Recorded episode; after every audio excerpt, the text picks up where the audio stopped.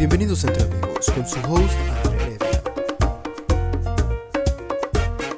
Hola, ¿cómo están? Mi nombre es Andrea Heredia. Bienvenidos a este nuevo podcast. Hoy tengo una invitada aquí muy especial que ustedes ya conocen, que han visto en mi Instagram. Ya estamos aquí tomando vino. Y pues sí, ¿quién creen que es? Pues es Midori Sashi- Sashi- Sashida. No sabes mi apellido. Hola, yo soy Midori Sashida, estudio diseño industrial y pues hasta que se dignó a invitarme a sus videos. No es un video, es un podcast. Bueno, a sus grabaciones.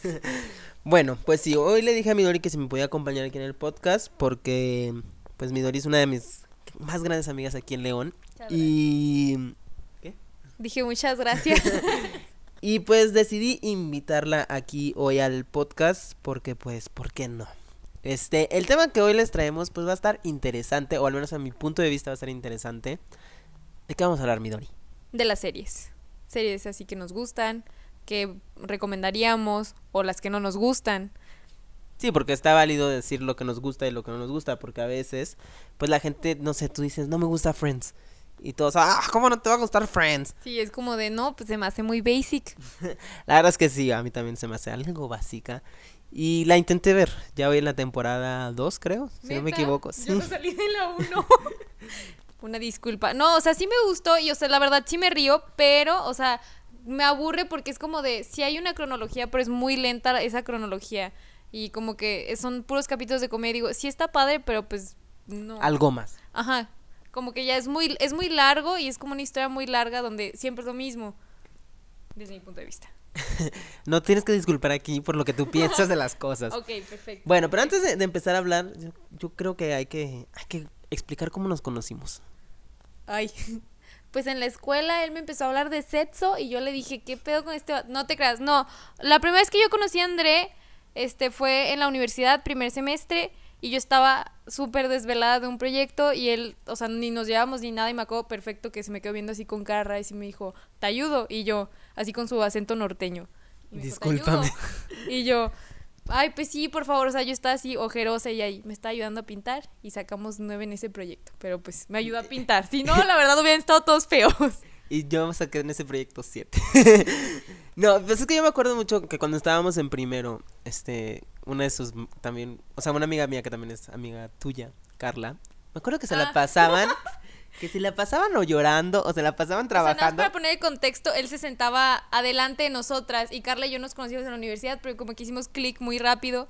Entonces, o sea, nos la pasamos platicando y es como de, adivina qué pasó ayer. Ayer salí, que no sé qué, y pues él se aventaba todo el chisme y creo que no hablamos tan bajito. No, nunca hablaron bajito, o sea, se escuchaba por todo el salón sus pláticas. Pero me acuerdo mucho que, que siempre, o sea, en entregas o así, o sea, siempre Carla estaba llorando siempre, de que es que no vamos a alcanzar, y la madre. Y, y tú de que no, relájate, si acabamos, vamos a trabajar. Entonces yo me acuerdo que las veía. Como esa niña que se le cae el pastel que empieza a llorar. Si has visto ese video así como... "Ah". No. Ah, sí, sí, ya sé cuál. Sí, uno que, que hace el pastel y que termina y se queda viendo así. que se cae. Y se cae y se voltea de que. Hacíamos Carla y yo. Ajá. Y entonces yo me acuerdo que las veía y yo decía, qué curioso, o sea, ¿por qué, por qué no mejor se ponen a hacer las cosas y deja de llorar la otra? Un saludo, Carla, si estás escuchando esto. Este, entonces a mí me parecía como muy chistoso. Entonces, sí, o sea, sí me acuerdo de esa vez, pero según yo ya habíamos hablado antes, la verdad no me acuerdo. Ay, Hay que ver. pero bueno. No, o sea, yo me acuerdo de esa, o sea, de esa primera impresión tuya, o sea, una fue que me ayudaste y otra fue, o sea, que Niño rico malcriado que lo llevan de viaje. ándale. Pero no no mal criado, o sea, pero sí dije así como de, "Ay, el morrillo." Bueno, X. El punto era que, o sea, que yo las veía así como siempre, como muy apuradas, así como que siempre estaban ahí in- intentando, intentando, y yo no les quedaba viendo. Porque yo me sentaba con, con César, y César, y yo, Hugo. ah, César Gugo, César Pingüino. Este, y me acuerdo que yo, deja, o sea, sí dejábamos las cosas para el final, la verdad, César y yo, pero ustedes se pasaban, o sea, yo me acuerdo que ustedes Pero sufrían. adelante, salía- o sea, sí le sufríamos bastante, pero siempre salió bien, o sea, ya o sea, siempre lo, o sea, no sé cómo lo hacíamos, lo sacábamos adelante, aunque sea al final. Llorábamos y todo, pero sí salía. Hasta el día de hoy todos seguimos haciendo lo mismo. Pero sale. Pero bueno, ya, ya vamos a empezar con el tema. Este, como les dije, hoy vamos a hablar de series televisivas o series en por streaming. Este, ¿qué series has visto? O bueno, no, no, no, ¿cuáles has visto? Porque yo creo que has visto muchas. Pero sé como, Pero, ¿qué series has visto últimamente o, o series que digas, "Pues, están chidas, están padres? Pues yo creo que ahorita la plataforma en la que todos vemos series, o sea, la más común es Netflix. Y las que he visto últimamente y las que más veo, o sea, Stranger Things, o sea, siempre que sale la temporada, o sea, me encantan esas porque también están en los ochentas y la musiquita y todo. Y hace poquito vi la de Elite porque yo era de esas que decía, guácala, no, está súper básica, me choca, todo el mundo la ve. Luego todo el mundo trae la canción de la sicaria, me caga. Y- Sicaria. Pero hubo gente que, o sea, que considero que es crítica, o sea, en lo que ve, y me dijo, no, sí está buena, vela. Y yo, no, dije, no me voy a quedar con la duda. La vi y sí, la verdad, o sea, está llena de clichés, pero, o sea, sí está entretenida, o sea, sí me gustó, la verdad. Elite es muy buena. Yo desde que te dije que la vieras, sabía que era muy buena. Bueno, no es muy buena, es entretenida, Está pero a mí me gusta, a mí me gusta porque sale Danita Paola. O sea, Dana es para mí es queen desde que sacó Agüita. ¡Ey!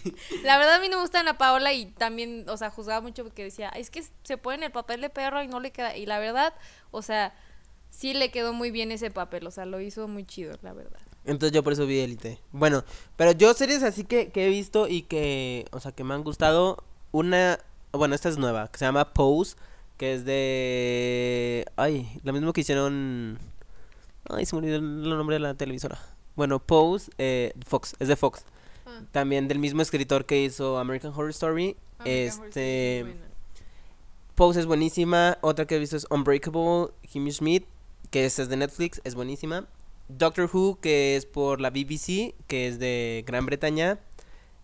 Avatar, la leyenda de Anne, que creo que al final la Sí. terminó comprando. No, no sé, no sé quién, quién la compró, pero sí, sí, a mí sí me gustaba mucho, la vi en Nickelodeon. La compró al final Nick, o sea, no era de Nick, pero al final la compró Ah. Nick. Sex Education, que es de Netflix. Ah, también Rick muy and, buena. Rick and Morty, que es de mm, Adult Swim. Sense8, que mucha gente a mí me ha dicho que esta serie es muy aburrida. A mí me parece. ¿Sense8? Sí. No manches, no, creo que no. No, a mí me encanta. A mí también. Eh, Sabrina, que es de Netflix, y Paquita Salas, que no era de Netflix, pero la compró. Paguitas Salas no la he visto y no sé de qué trate. No, es buenísima, vela. Una que vi, o sea, de... O sea, y se la recomiendo mucho, sobre todo porque es histórica y es muy buena. Es la de Chernobyl. Es de HBO, pero Ander me va a corregir dice HBO. Este... Esa es muy buena, la pueden encontrar en Cuevana. Y, o sea, es como un documental de lo que realmente pasó, pero está muy fuerte y la verdad, o sea, las escenas, todo, cómo es la historia y es una miniserie, solamente dura cinco capítulos, es muy buena, sí deberían de verla. También otra que me gusta mucho de Netflix es la de Black Mirror. Mirror, Mirror.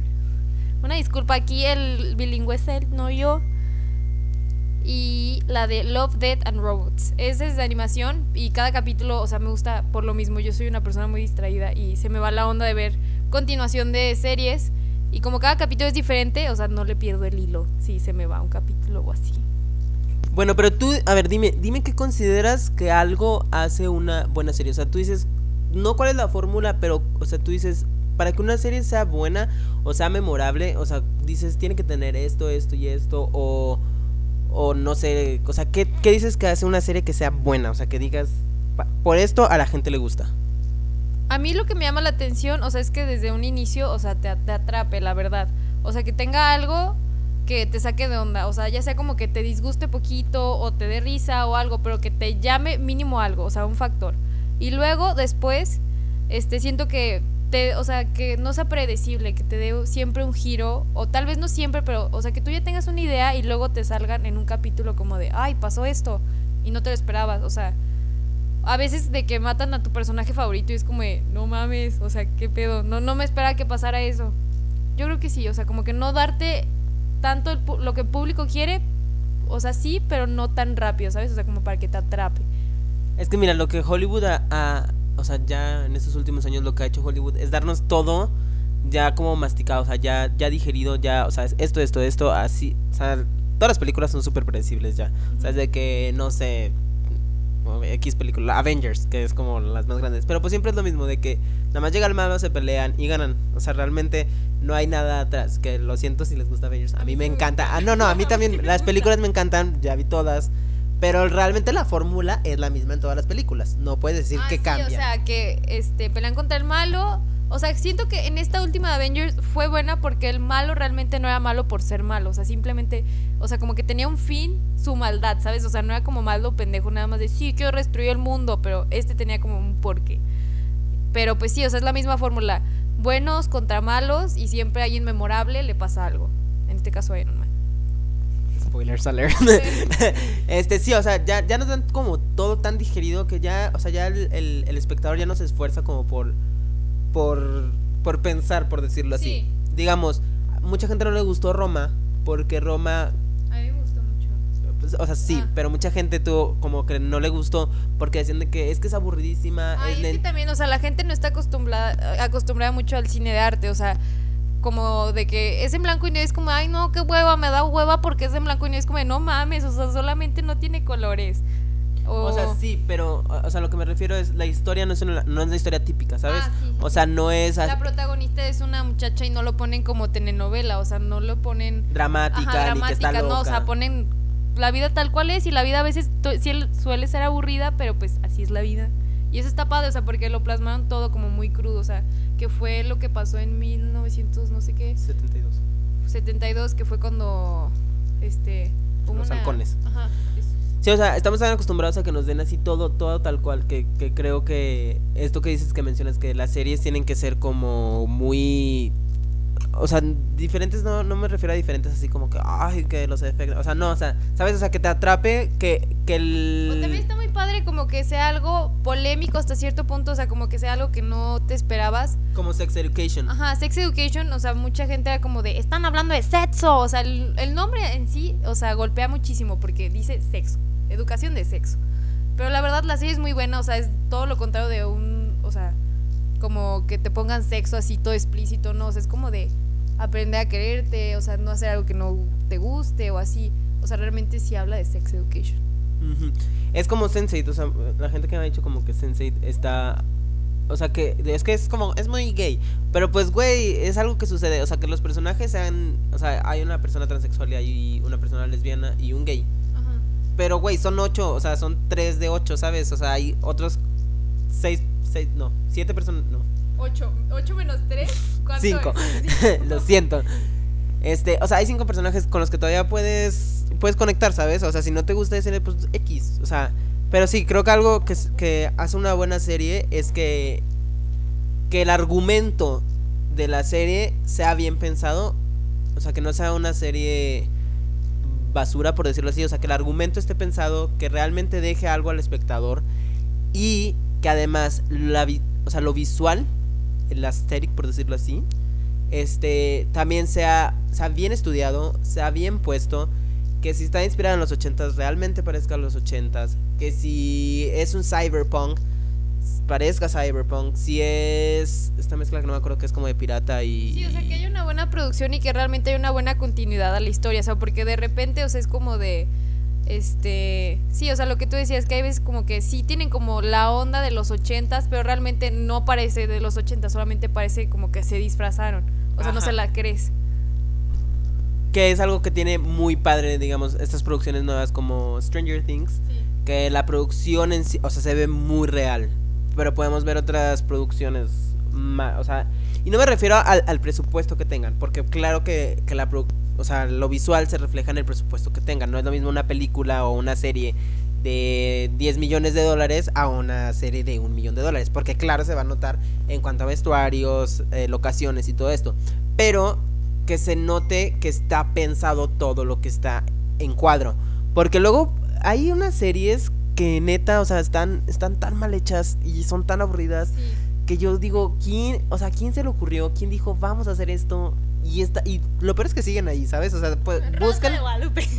Ajá, la bueno, la, Es, que es Rosa de novela Guadalupe serie. Es, como- es una novela serie, pero realmente, o sea, vive de este gusto culposo y de ocio, o sea, o- y también se caracteriza mucho porque, pues, prácticamente es una comedia de todas las situaciones reales, o sea, parodian muchísimo, pop. ajá, parodian muchísimo todas las, este, como si situaciones peligrosas.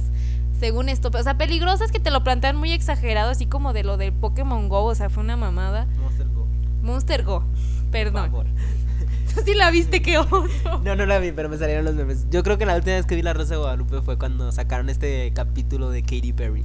Cuando. Sí, uh, llevo años sin ver La Rosa de Yo vi la Guadalupe. del celular, la de ¡Dame mi celular! Ese, ese fue el último. que Mamá, vi. dame mi celular. Y que la abuelita, ¡mi nieta! No, creo que el último que vi fue ese de Katy Perry cuando parodiaron TGIF, Thank Ah, God sí, Friday. cierto. Que Que, le roban la casa, ¿no? Sí, lo a No, ver. le roban la virgencita que le bendijo Sí. Juan Pablo II. Entonces, sí, yo creo que eso, bueno, ya lo que mencioné, creo que sí hace como eh, una buena serie. La, mi siguiente pregunta es, ¿qué momentos icónicos de una serie recuerdas? O sea, que digas, no sé, en, digamos, viene a mi mente así rápido, eh, en Game of Thrones, la última escena No he visto Game of Thrones.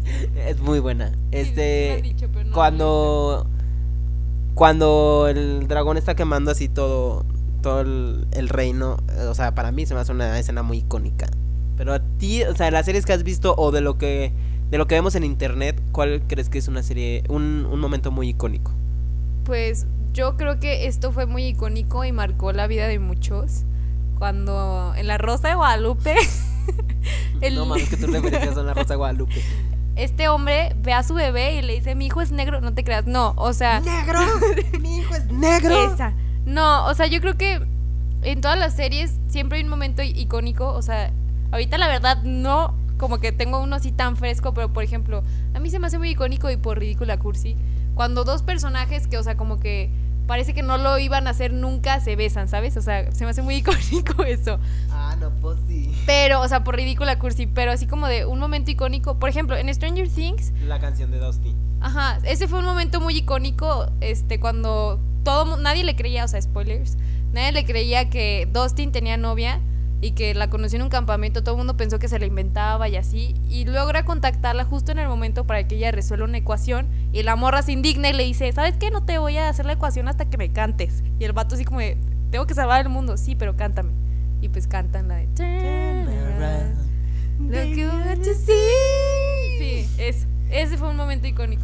Ajá, creo que ese es uno, uno de los momentos más icónicos que ha tenido hasta ahorita Stranger Things y que la supo hacer y lo supo explotar porque hasta ahorita, hasta el día de hoy, Stranger Things, por esa escena todos nos sabemos la canción ahora. ¿Sabes cuál ¿Qué? siento que también fue un momento icónico? O sea, dentro de unas series, y, o sea, digo, fue uno de los primeros, pero creo que todo mundo ubica, porque vio el primer capítulo, el de Black Mirror, que realmente sí tiene, o sea, no sale explícito, pero sí has visto Black Mirror. El primer capítulo cuando realmente, ¿De la primera temporada? ajá, que sí decide tener Ajá. sexo con el puerco, si es como de nadie pensó que lo iba a hacer, y eso fue lo que te atrapa a ver la serie, o sea, no tanto porque sea sofilia, pero, o sea, que dices, no manches, o sea, aparece como algo crudo y es, es algo como que habla un poquito de la tecnología y del futuro, un poquito más exagerado, pero es algo real, o sea, ¿sabes? Creo que el éxito, o sea, el, el éxito realmente de, de Black Mirror es que todos, uno que todos sus, cap- o sea, sus capítulos no son lineales, pero en la temporada 3 al final dan a entender que todos viven en este mismo Sí. universo. Pero creo que uno de sus mayores éxitos es que todo está basado como en cosas posibles que en el día de hoy podrían estar pasando. Entonces yo creo que eso es mucho el Posibles éxito. o que pueden llegar a pasar, o sea, como a dónde nos estamos inclinando con toda la tecnología y el futuro y así. Sí, de cómo, cómo tra- tergiversamos la, la realidad. Cómo la manipulas. Este, yo creo que un momento icónico de Unbreakable, estoy viendo aquí mi lista de series que yo he visto. De Unbreakable es el momento donde, no sé si has visto Unbreakable. Sí. Bueno, no, no te creas. ¿no? Es, es esta serie de Netflix donde. Se los voy a contar así rápido, ¿no? Eh, una chava es secuestre- secuestrada en Indiana y vive 15 años en un búnker abajo de la tierra. Entonces descubren en el primer capítulo, las descubren, la sacan, entonces va a vivir a Nueva York. Entonces esta vida de esta como niña adulta, porque pues siempre estuvo encerrada, viviendo su vida en Nueva York. Pero es como muy infantil, la serie es comiquísima, véanla. Es una, una comedia muy inteligente. Y uno de los momentos más icónicos que ha tenido esta serie es en la segunda o tercera temporada cuando Tyrus, spoilers alert, cuando Tyrus corta con Mickey, Michael, no Michael, este, y se hace como esta parodia de todo el disco de Lemonade de Beyoncé cuando la Ay, engaña Jay-Z. Sí. Entonces, este Tyrus hace como esta, este, esta parodia de la de Hold Up. Es, o sea, es icónico. Ves, ves memes, ves GIFs en Twitter. O sea, Sí, sí he visto memes y GIF, pero no, no he visto la serie. y cuando dice de que I'm lemonading. O sea, es muy icónico. Y, y estos momentos, Netflix, Netflix creo que es, en cuanto a publicidad, tiene un genio el que se lo está haciendo. Porque explotan cada, cada momento que pueden. O sea, lo vimos con. O sea, ya no es tan típico como que la coca aparece así como muy filtrada, así como según esto muy discreto. O sea, no, meten publicidad más allá que solamente meter la marca así explícita, sino como con comentarios, música o una ambientación. Ajá. Y te digo, todos estos momentos que, que ha estado usando, o sea, lo pudimos ver con. Creo que, que todos dijeron de que qué pedo, lo de Camila y Ivana, que los usaron, las usaron sí. para la publicidad de élite. O sea, se haga, no habían pasado ni dos días y las viejas ya habían grabado su comercial para Netflix. O sea, Netflix está, es esta máquina que está sacando ideas y está viendo cómo, cómo, cómo generar contenido para no quedarse obsoletos. Porque lo que mucha gente estaba diciendo, como las plataformas como Disney, Fox, Warner, ya está sacando sus plataformas donde van a poner su contenido, que es contenido viejísimo, que hemos visto desde chiquitos. Netflix está, está por eso está saque y saque y saque y saque. Porque si no saca, se va a quedar obsoleto porque no va a tener contenido que hacer. ¿Sabes qué? Pero también, no sé, ahorita estaba pensando en los momentos icónicos y a veces los momentos icónicos tienden a caer en momentos básicos, o sea, como en una escena básica, la verdad. Por ejemplo, en Élite, o sea, que sacaron una frase de Oscar Wilde y que fue lo de nunca, ¿qué? No dejes, no andes con alguien que te haga sentir ordinario. ¿Cómo ves esa frase? Y es como de, ya todas las morras básicas es como de, de estado de Twitter, de... La- del caption de Instagram. Y todo eso, o sea, ya como que lo comparten o se lo dicen a sus amigas así como, no, amiga, date cuenta. O sea, a veces los momentos icónicos tienden a hacerse un poquito básicos, pero digo, pues, al final de cuentas es lo que dices tú que crea publicidad, ¿sabes? Sí, pues este momento de élite, hablando de élite, cuando Dana dice de que, o sea, cuando están, ¿ya viste la última temporada? Sí, sí, Bueno, la última temporada que está que está diciendo lo de esta morra que, que no tiene dinero, pero que se está haciendo pasar como por rica, que dice de que es que ya no puedo. O sea, que ese momento que nada más dijo es que ya no puedo, toda la gente lo estaba poniendo de que, ay, igual, o, o sea, que están cansados y ponen el GIF. O sea, es una publicidad constante que, que ni siquiera están pagando.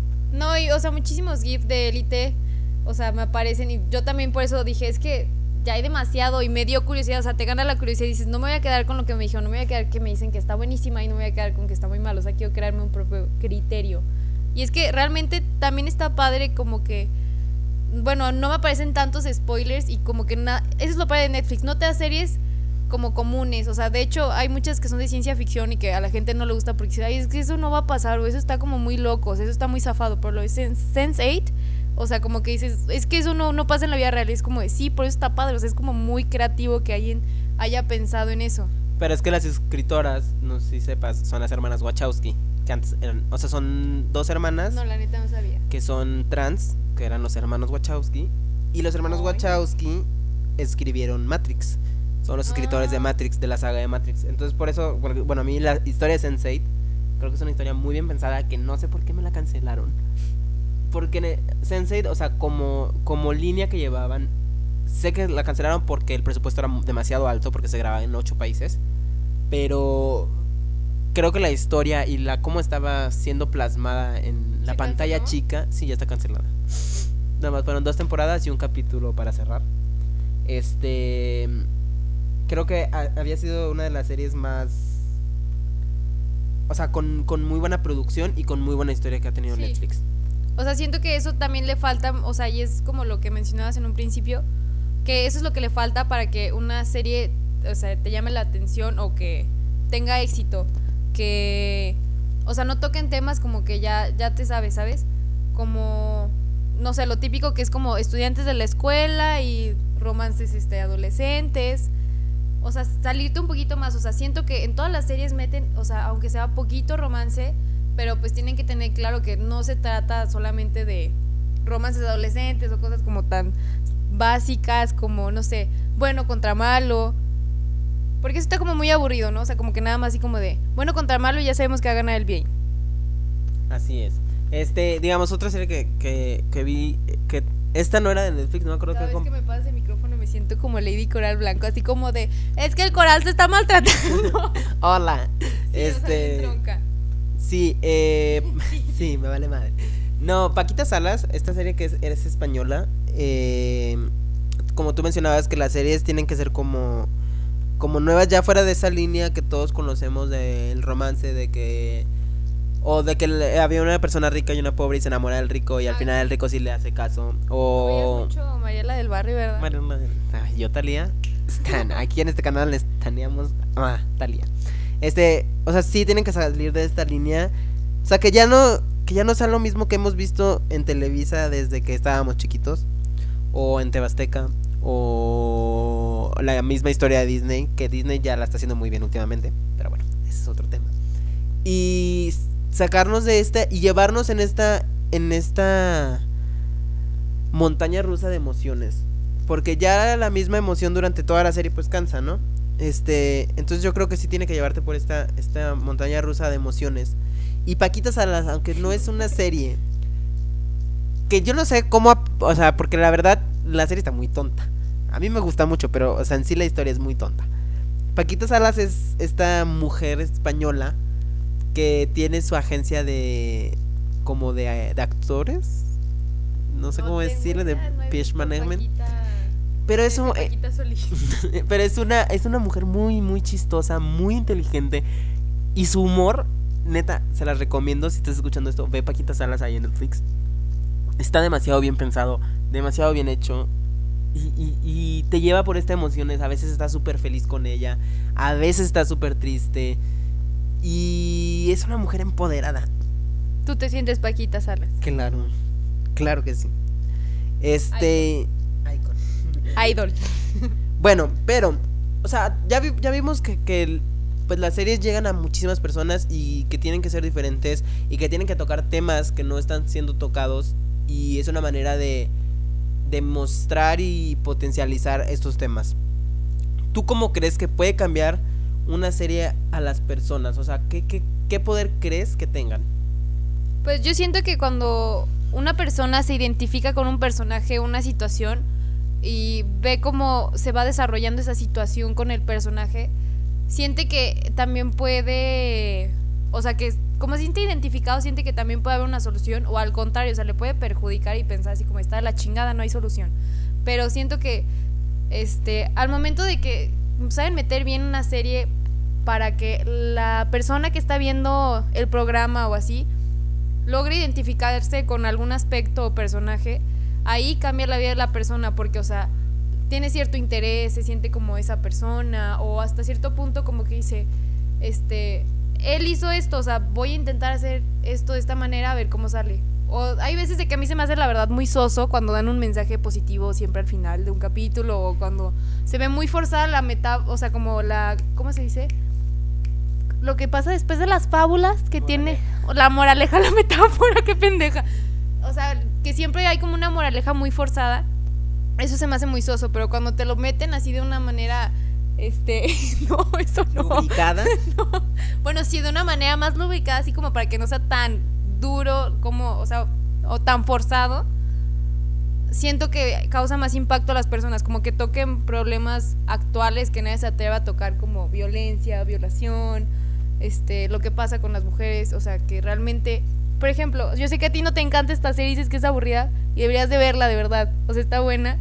La de 30 Reasons Why, la segunda temporada, este, no, la tercera se trata de cómo quedaron las víctimas que atacó Bryce y cómo Bryce intenta cambiar.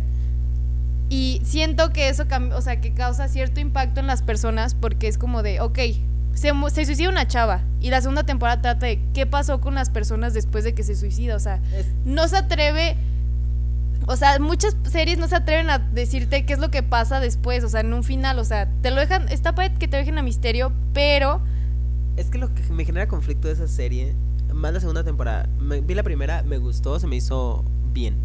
Pero la segunda temporada me generó mucho conflicto porque la segunda temporada, al menos en el capítulo que me quedé porque no la terminé, me generó conflicto porque siento que durante la segunda temporada intentan desmentir todo lo que dijo Hannah.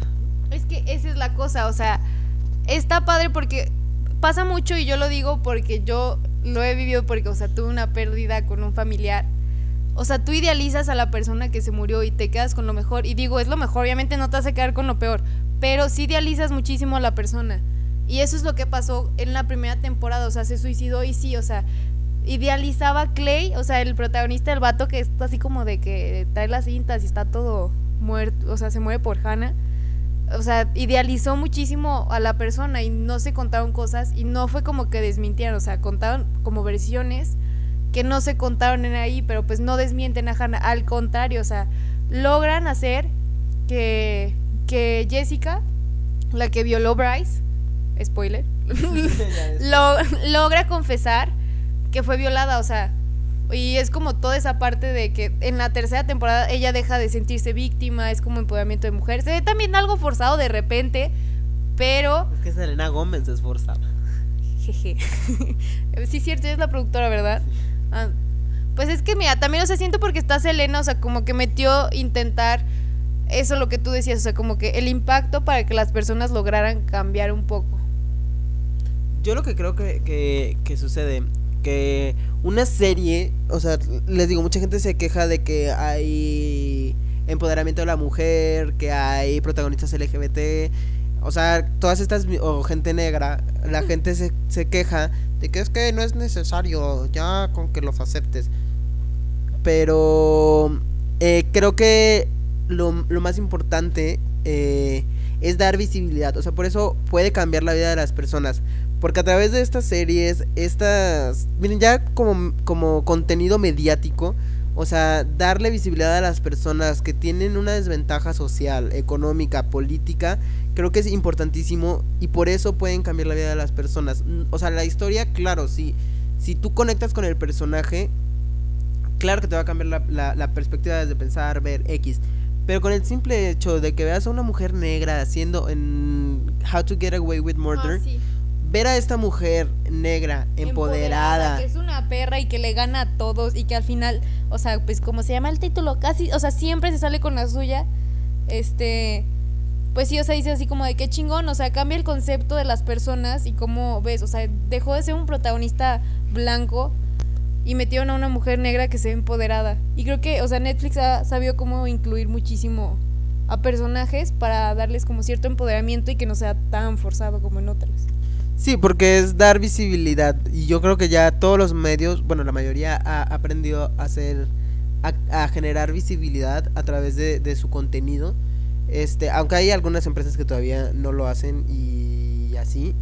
Eh, pero sí, dar visibilidad a las personas que, que no han tenido. O sea, lo vimos con, con la sirenita, con el live action, que la gente estaba quejando de que, ay, es que ¿por qué tiene que ser negra? O sea, siempre tuviste a la sirenita blanca. Si quieres ver a la sirenita blanca, ve y vela en la película Exacto, pero viejita. es una segunda opción, o sea, realmente mucha gente se queja de que el live action es como de, ay, es que la Cenicienta fue exacto lo, o sea, exactamente Y lo no mismo. Y Porque luego, esta última cenicienta que Ah, no, yo tuvimos sé. ten- estaba muy cejona. bueno, pero pues el punto Yo es de que, o sea, porque cejón, pero estaba bueno, pero pues este que realmente, o sea, no cambiaron como la historia, que mucha gente espera como que fuera como los live action como tipo maléfica, que les dio todo un giro a la historia, Horrible. pero Malísima. Maléfica es malísima. ay, a mí sí me gusta. No he visto la 2, pero a mí sí me gustó la 1. Puro Frozen. Este, este niño está traumado con Frozen, ahorita vamos a ir a verla. He visto Frozen hasta el día de hoy. Hoy es 3 de diciembre, salió el 22. Ya la vi tres veces y ahorita voy a volver a verla por cuarta vez. ¿Por qué? Porque Let It Go. Let It Go la película, por eso ya te traumaste. No, Into the Unknown, está buenísima. Bueno, el punto aquí es que este cuando les dan algo diferente, o sea, todo el mundo fue así como de, hey, qué pedo, o sea, es negra, o sea, como lo que decíamos de la Rosa de Guadalupe, la señorita es negra. Pero aquí el problema fue que, o sea, yo siento, la verdad, que Disney, o sea, supo cómo crearse publicidad gratis. O sea, sabía que realmente Disney está caracterizado por todo lo que hizo en un pasado que era racista. Entonces, o sea, intenta remediarlo de cierta manera para que los racistas sean los críticos que dicen así como, no me parece que sea morena. Entonces, o sea, Disney dijo, vamos a hacerlo políticamente correcto para que los demás sean los ojetes que se quejen y es publicidad gratis. O sea, se habló como todo un mes de la sirenita negra. ¿O no? Eso sí, Disney sí se ha, caracterizado, bueno, en sus, en sus inicios sí eran racistas, o sea, eh, malos.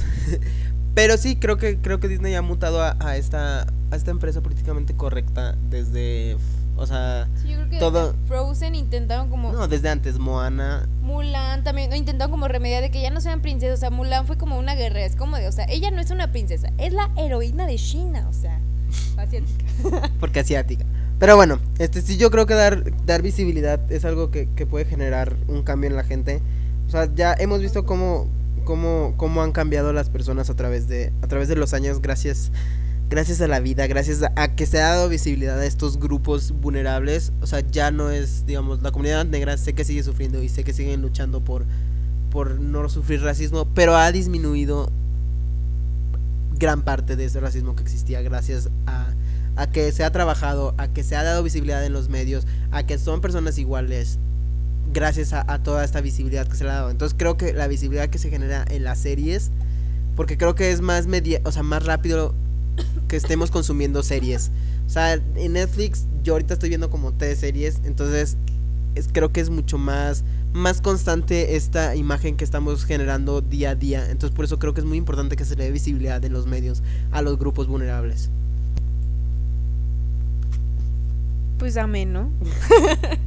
Bueno, ya por último, este ¿cuáles son tus series favoritas? De No. todo, o sea, de toda la historia. No vamos a quitar esa pregunta. Es que aquí tenemos nuestro guideline, pero ya dijimos cuáles eran nuestras series que hemos visto. No, pero ¿qué series recomiendas hasta el día de hoy? ¿Qué series dices necesitan ver esta y por qué? Pues yo Dos o tres. Ah, o sea, mira, yo creo que la de Chernobyl es algo informativo, sobre todo porque este está avanzando, o sea, está avanzando muchísimo la tecnología hacia o sea, utilizar nuclear, o sea, como energía nuclear. Es la verdad, o sea, nos tocó hacer un proyecto diseño industrial de tipos de energías y nosotros hicimos un, un ¿cómo se dice? Un bueno, un producto con energía nuclear, o sea, nada más fue un boceto y como todo el concepto. Y creo que es importante saberlo, o sea, conocer de tu pasado, porque realmente, o sea, siento que en- te da hueva leer como libros de historia y así. Y este es como informático y está padre y es una miniserie, dura cinco capítulos y vale mucho la pena de ver. La de Stranger Things me gusta mucho, o sea, en general por todo, o sea, tiene muy buena música, muy buena ambientación, o sea, son niños, entonces tienen como ese carisma, los personajes que te logra atrapar. La serie es, o sea, tiene comedia, al mismo tiempo tiene como suspenso. Y tiene como ese giro que no es como nada más niños en los 80, sino tiene como un giro de ciencia ficción, que hay como un otro mundo, otra dimensión, y eso es como lo que se hace padre, se de- pierde un niño en la otra dimensión y pues eso te atrapa, ¿no? Bueno, a mí me, me atrapó que fuera como algo diferente, o sea, no es como algo típico. ¿Qué otra? La casa de papel, y creo que no lo había mencionado. o sea, él me está viendo feo, pero la verdad, o sea, es buena, es una serie española, este, y después serie, o sea, no, serie. Netflix compró los derechos, ¿no? ¿O no? Ah, no sé, pero pues, o sea, en un principio, o sea, se pasó en España y ya después la subieron a Netflix. Yo la vi en Cuevana porque pues desesperada, pero está la verdad está muy buena porque es como intentan robar la casa de papel que de no, la casa de de la moneda en España y está interesante porque, o sea, sabes que están haciendo algo malo, sabes que están robando, Pero quieres que pero suceda. quieres que suceda porque, o sea, los personajes, te, o sea, te son tienen mucho carisma y quieres que suceda y quieres que salgan con la suya y los buenos quieres que les, o sea, que les pasen cosas malas como la policía y así. Qué mala eres. Ay, creo que no. Pero bueno. Yo series que les voy a recomendar. La primera es Pose, eh, que es de Fox, de Eddie Murphy, que es el mismo escritor de American Horror Story.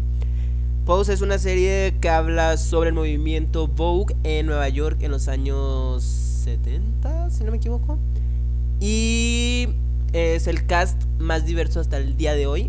Tiene personas transexuales, tiene personas gays, tiene personas queer y pues habla sobre estos varios personajes, eh, cómo viven su vida, tratan temas como VIH y cómo sobreviven, drogas, porque era muy común en, esos, en esa época.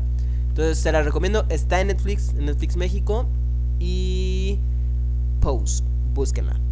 Otra que les recomiendo, Doctor Who. Doctor Who es una serie que realmente es muy muy larga. Ay, cuál es. Sí, es la de que no tiene cejas, el vato que no tiene cejas. Que se tiene como que se teletransporta por una cabinita. Mm, Sí, pero hay varios. Es que Doctor Who lleva 50 y... cinco años grabándose. O sea, hay como... Ahorita ya creo que van en el Doctor 12. Llevo mucho, la verdad, la, estas últimas temporadas no las he visto por que no me he puesto a verla. Pero Doctor Who es una serie que está muy bien pensada, está muy bien hecha y además...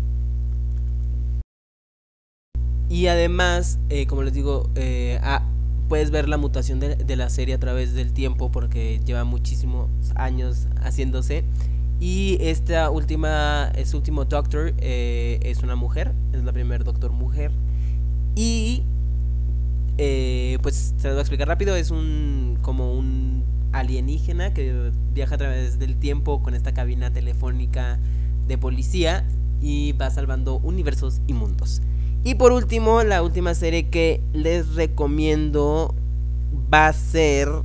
Sense8. No, va a ser Sense8 porque creo que sí le falta mucha muchas personas que la vean y que sepan que esta serie existe porque también da muy Sí, sí, es muy mucho a conocer eh, Yo también la recomiendo.